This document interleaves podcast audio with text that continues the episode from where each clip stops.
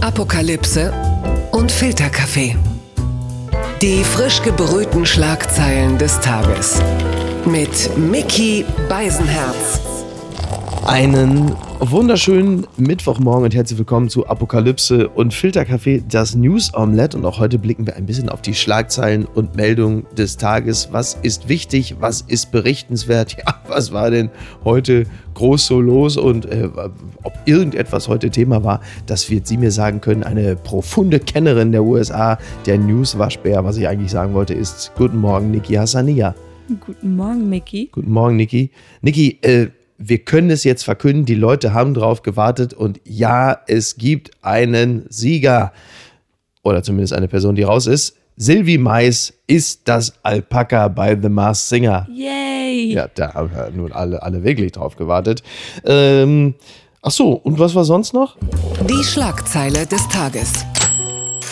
Ja, Präsident liegt klar vorn. Florida Sieg hält Trump im Spiel. Das meldet NTV. Die erste große Entscheidung der Wahlnacht ist da. US-Präsident Trump gewinnt den umkämpften Bundesstaat Florida. Damit rettet er seine Aussichten auf eine zweite Amtszeit. Nicht nur, er katapultiert sie in neue Höhen. Niki, warum ist das eine interessante Meldung?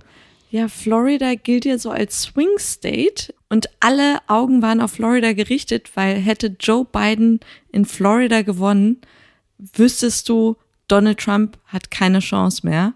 Und jetzt ist das Spiel immer noch offen und es ist genauso eng, wie man vermutet hatte, aber nicht gehofft hat. Also irgendwie, ich weiß, die Briefwahlen müssen noch ausgezählt werden. Das merkst du auf allen Sendern, mhm. äh, dass die Kommentatoren da immer sagen, hey, it's too close to call, noch zu früh, um irgendwas zu sagen. Aber dieses Gefühl am Anfang ist einfach echt bitter. Du hast so ein ganz komischen Geschmack im Mund. Ja, es ist enger als das Sakko von Jörg Schönborn. Und ähm, ja, also das, was das, das Thema Landslide, also der Erdrutschsieg, den äh, viele sich erhofft und erwartet hatten, der ist wohl tatsächlich wirklich vom Tisch. Also das äh, kann man jetzt, glaube ich, schon mal sagen. Ja, äh, und der hätte eben verhindert, dass es ja so, so Ungewissheiten gibt, ja. Also dass die, diese Befürchtung, dass Donald Trump das Ergebnis nicht anerkennt, wenn Biden gewinnen sollte, mit einem klaren Sieg Biden Bidens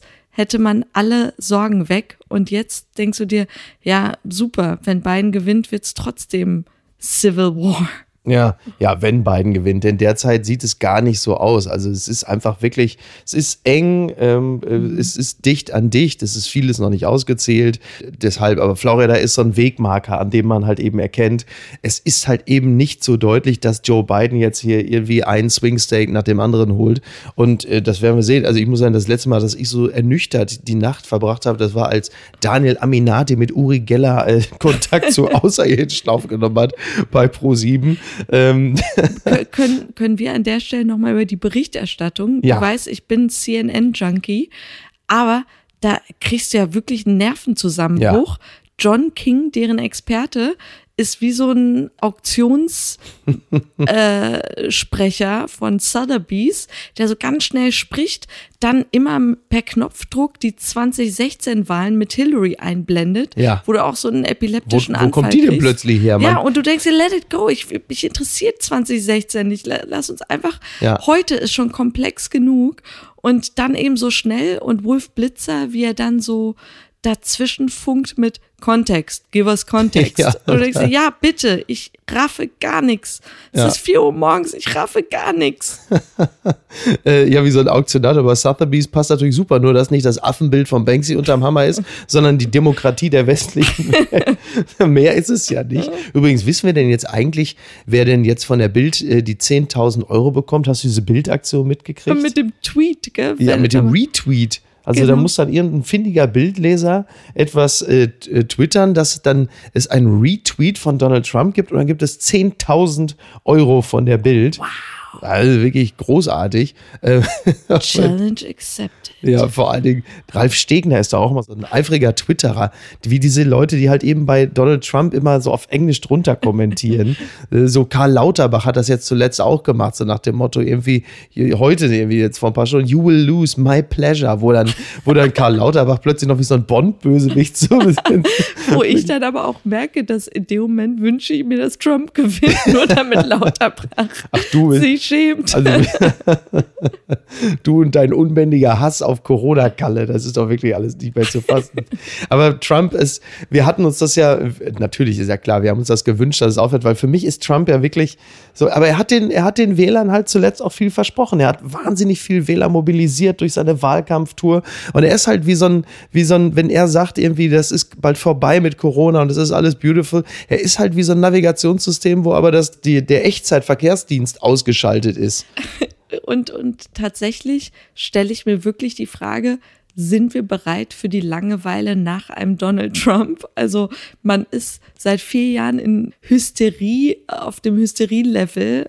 Und ich weiß nicht, ob man mit der Langeweile klarkäme. Ja, als Unterhalter würde ich ihn gerne bei Twitter behalten. Er darf halt nur nichts mehr entscheiden. Ne? Und ich sage jetzt mal, ich sage jetzt einen Satz, dafür wirst du mich wieder hassen. Ich sage mal so, als, als Talkshow-Gast in Late-Night-Shows war Obama mir auch lieber als als Präsident. Ne? Wenngleich man, ich weiß, man die beiden nicht vergleichen darf. Und bevor jetzt das Thema Drohnen kommt, so machen wir mal lieber. Halt die Klappe. Blattgold. Die Rheinische Post schreibt, Düsseldorf erlässt Maskenpflicht für nahezu das gesamte Stadtgebiet. Wegen der hohen Zahl an Corona-Infektionen gilt ab Mittwoch eine Maskenpflicht für das gesamte Stadtgebiet. Ausnahmen gibt es lediglich für Grünanlagen und andere nicht bebaute Gegenden. Die Lokalpolitik begrüßt den Schritt. Ich nicht. Ich muss nämlich die Tage nach Düsseldorf. Hab natürlich, wie viele, keine Lust mit Maske draußen rumzurennen. Aber es erscheint ja äh, offensichtlich sinnvoll und äh, ist natürlich ein Fingerzeig für das, was in vielen größeren Städten äh, Deutschlands demnächst passieren wird. Also ist äh, Düsseldorf so eine Art Pilotprojekt. Es gibt derzeit äh, rund 17.000 Neuinfektionen in Deutschland und das ist kein gutes Zeichen oder ist es oder sind wir schon so abgestumpft, dass wir sagen, hey, wir waren doch schon mal bei knapp 20.000. Guck mal, es läuft doch. Merkel macht ein Gym auf. Wie blicken wir denn jetzt darauf? Ich finde es als als Verbot beziehungsweise als Gebot stört mich sowas immer, weil ich gehe dann so von meinem Stadtbild hier in Hamburg aus und denke mir, die meisten machen's schon. Also wenn du auf der Mönckebergstraße, die Einkaufsstraße in Hamburg, spazieren gehst, dann siehst du, dass alle da, wo es dichter wird, automatisch schon eine Maske tragen. Und da denke ich mir, oh, lass die Leute doch einfach selbst verantwortungsvoll handeln und zwingt sie nicht mit Bußgeldern oder sonst was. Auf der anderen Seite Du musst vom Dümmsten ausgehen. Das ist äh, immer der richtige Weg, das ist wahr. Ja, die Niederlande äh, verschärfen ihren Teil-Lockdown jetzt auch drastisch. Also der niederländische Premier Mark Rutte hat äh, am Abend noch gesagt, bleiben Sie so viel wie möglich zu Hause. Das äh, ist so ähnlich wie Merkel das auch gesagt hat. Also Bewegungen im Land müssten möglichst reduziert werden. Gehen Sie nicht zum Spaß shoppen sagte Rutte. Äh, die Frage ist, ob das generell überhaupt noch passiert. Also in, in den Niederlanden ist ja so seit drei Wochen gilt bereits der Teil-Lockdown. Jetzt werden nach den Gaststätten auch Museen, Theater, Schwimmbäder, Vergnügungsparks und Zoos geschlossen. Das heißt, man hat sich in diesem Falle ja jetzt äh, Deutschland angenähert und äh, das ist insofern interessant, als die Niederlande, was das angeht, ja immer etwas lockerer gewesen sind. Aber da ist man jetzt, also wir sind zumindest, was das, wir sind nicht in Sachen Lockerheit auf einem Level mit den Niederlanden, aber zumindest was die, die äh, Schließung angeht. Das ist ja auch schon mal was. Ja, ich, ich verstehe dabei aber auch nicht, was die Strategie ist, lass die Läden geöffnet um, um dann keine Hilfsgelder auszahlen zu müssen? Oder was ist es mhm. dann, wenn man gleichzeitig sagt, geht nicht raus? So auf der einen Seite support your local dealer, auf der anderen Seite geht da nicht hin. Ja, ja, ja, es ist, es ist ja sowieso, also am Ende äh, bleibt die Erkenntnis,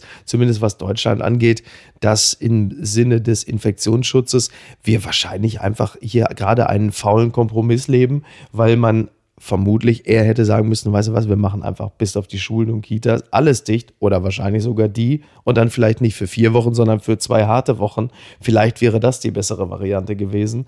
Aber das äh, ist ähnlich wie bei der US-Wahl. Die Auszählung ähm, wird wohl noch eine ganze Weile dauern und irgendwann sind wir deutlich schlauer. Gewinner des Tages sind zwei Kampfsportler. Nochmal NTV, denn die sagen, es äh, gibt ein Video, die Helden von Wien mitten im Feuergefecht. Recep Gültekin und Mikael Ösen haben in der vorvergangene Nacht zwei Menschen aus der Schusslinie des Attentäters von Wien gerettet. Jetzt werden sie als Helden gefeiert. Die beiden türkischstämmigen Wiener sind während des Terrorangriffs am Montagabend in der österreichischen Hauptstadt unfreiwillige Zeugen der Gewalt geworden, aber freiwillig Helden der Stadt. Sie setzten dabei ihr eigenes Leben aufs Spiel. Gültekin wurde angeschossen. Hast du das mitbekommen, Niki? Ja, und ich finde, dass es natürlich ein, ein super Zufall ist, dass sie türkischstämmig sind, dass sie Muslime sind.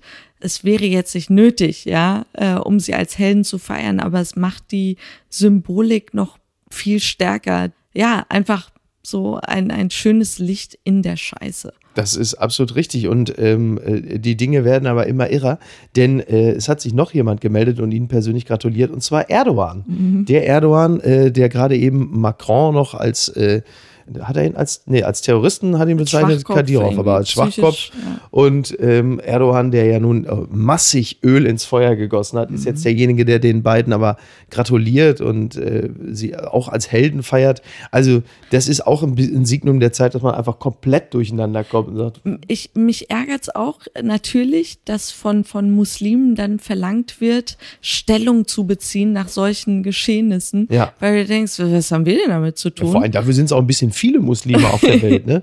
ja, aber, aber ich dachte mir gerade bei so einer Nummer, das wäre so toll, hätte Erdogan diesen Moment da in Frankreich ausgenutzt, um einfach, ja, so sich selbst in ein, in ein besseres Licht zu rücken. Ja. Und ähm, es hätte nichts an, an Kraft gekostet, aber so viel bewirkt. Für lass es Kleingeistige sein, die solche Bekenntnisse brauchen.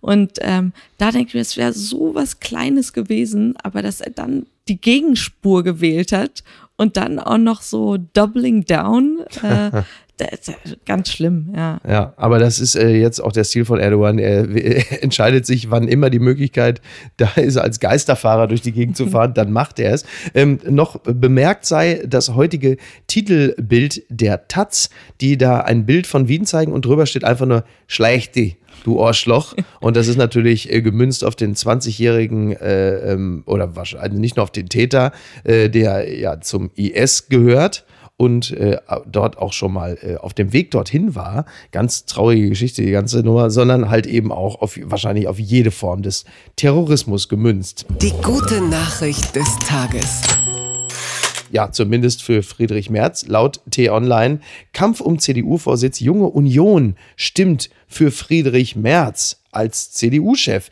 In einer Befragung des CDU-Nachwuchses liegt Friedrich Merz mit knapp 52 Prozent vorne. Die Abstimmung ist für die JU-Mitglieder bei der Mitte Januar geplanten Wahl zwar nicht bindend. JU-Chef Kuban sieht das Ergebnis für sich aber als Auftrag. Ja, der Auftrag kommt übrigens nur von gerade mal 20 Prozent der gut 75.000 stimmberechtigten äh, junge Unionsmitgliedern. Ähm, aber ja, dort hat Friedrich Merz äh, sehr, sehr deutlich, Sie können sich vorstellen, Frau Schausten, dass ich das Ergebnis mit großer Freude. Also äh, richtig interessant ist aber, wer auf dem zweiten Platz äh, gelandet ist mit 28 Prozent. Das ist nämlich Nein, nicht Armin Laschet, sondern Norbert Röttgen. Armin Laschet kommt nur auf 20 Prozent. Total abgeschlagen. Völlig abgeschlagen. Hate Ja, jetzt muss man natürlich dazu sagen, also die junge Union ist ja so ziemlich der älteste äh, äh, Verband innerhalb der Union. Die sind ja in der Regel immer noch mal einen Schlag älter als unsere eigenen Eltern. Und das Ganze stand dann offensichtlich unter dem Motto zurück in die Zukunft.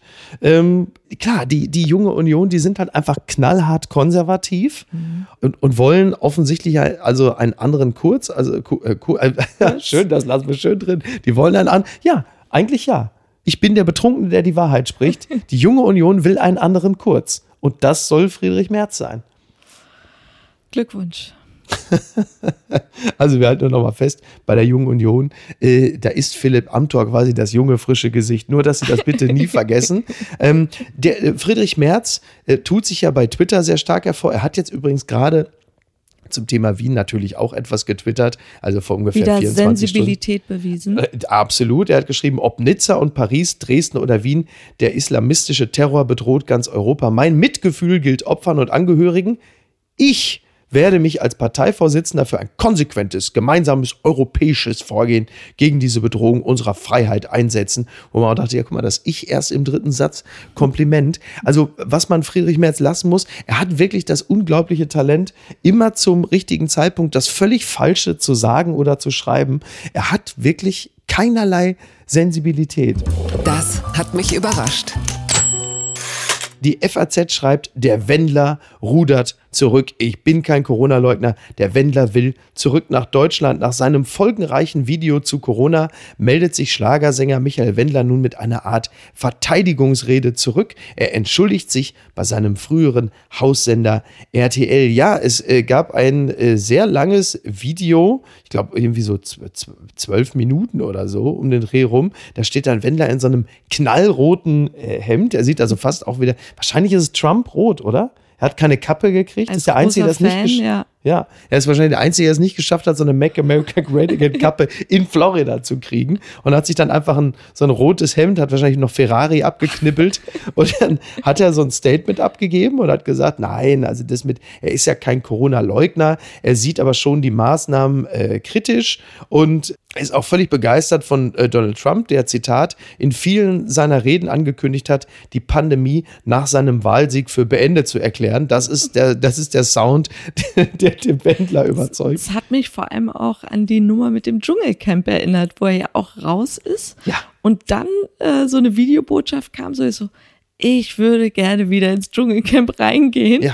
Wo du denkst, wa- was denkst du denn, wer RTL sind? So, Ja. dieses, äh, okay, komm. So, die ganz, ganz komische Beziehung zu RTL. Ja, aber auch, aber auch zur, zur Geschäftswelt und, und zur Wirklichkeit. Weil du ja wirklich merkst, der hat wirklich keine Ahnung, welche Konsequenzen sein Tun hat. Ja. Und dann hat er ja auch gesagt, also er hat sich ein bisschen bei RTL entschuldigt, er hat gesagt, ich habe mich geäußert zu den Medien und habe Gleichschaltung vorgeworfen. Das müsse er ein bisschen revidieren, ähm, denn ich habe da wahrscheinlich RTL ziemlich Unrecht getan. RTL selbst, die haben sich öffentlich auch äh, insofern geäußert, dass sie gesagt haben, äh, es gibt so viele Probleme auf der Welt, Wien, USA, äh, da gehört jetzt das Statement vom Wendler nicht dazu.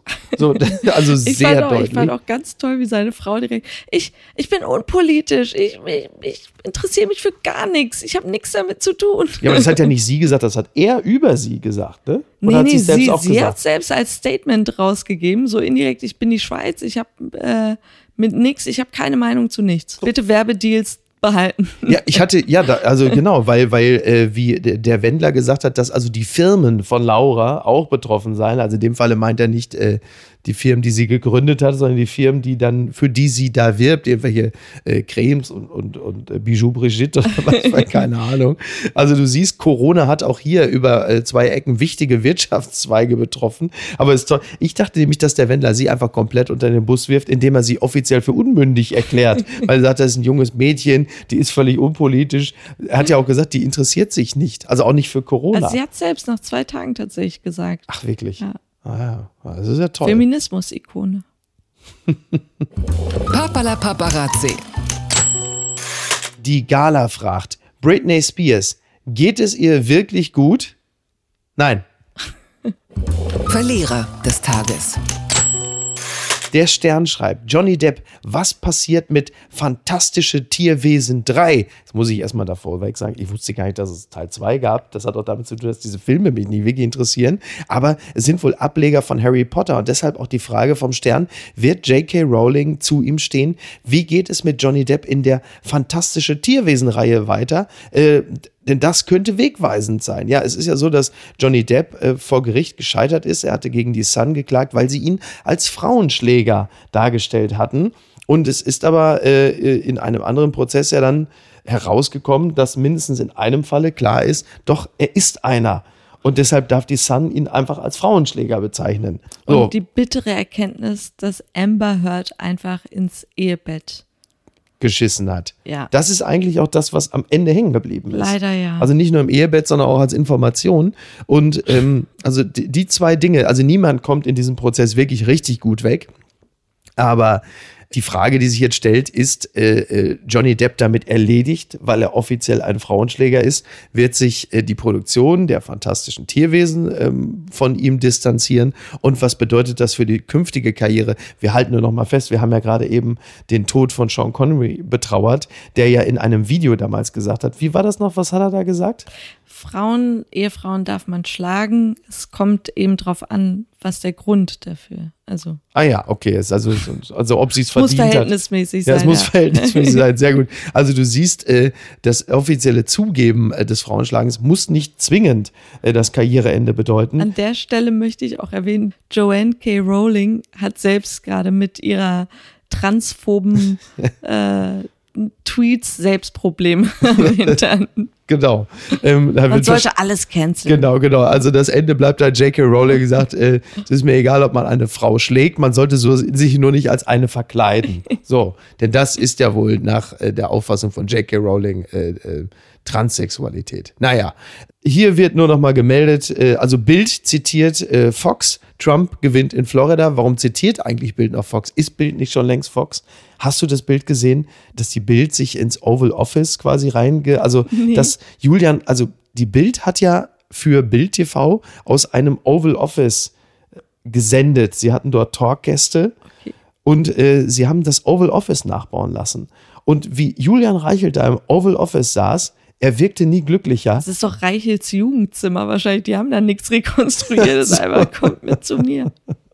Okay, also wir können mit Fug und Recht und voller Stolz vermelden, dass es nichts zu vermelden gibt derzeit.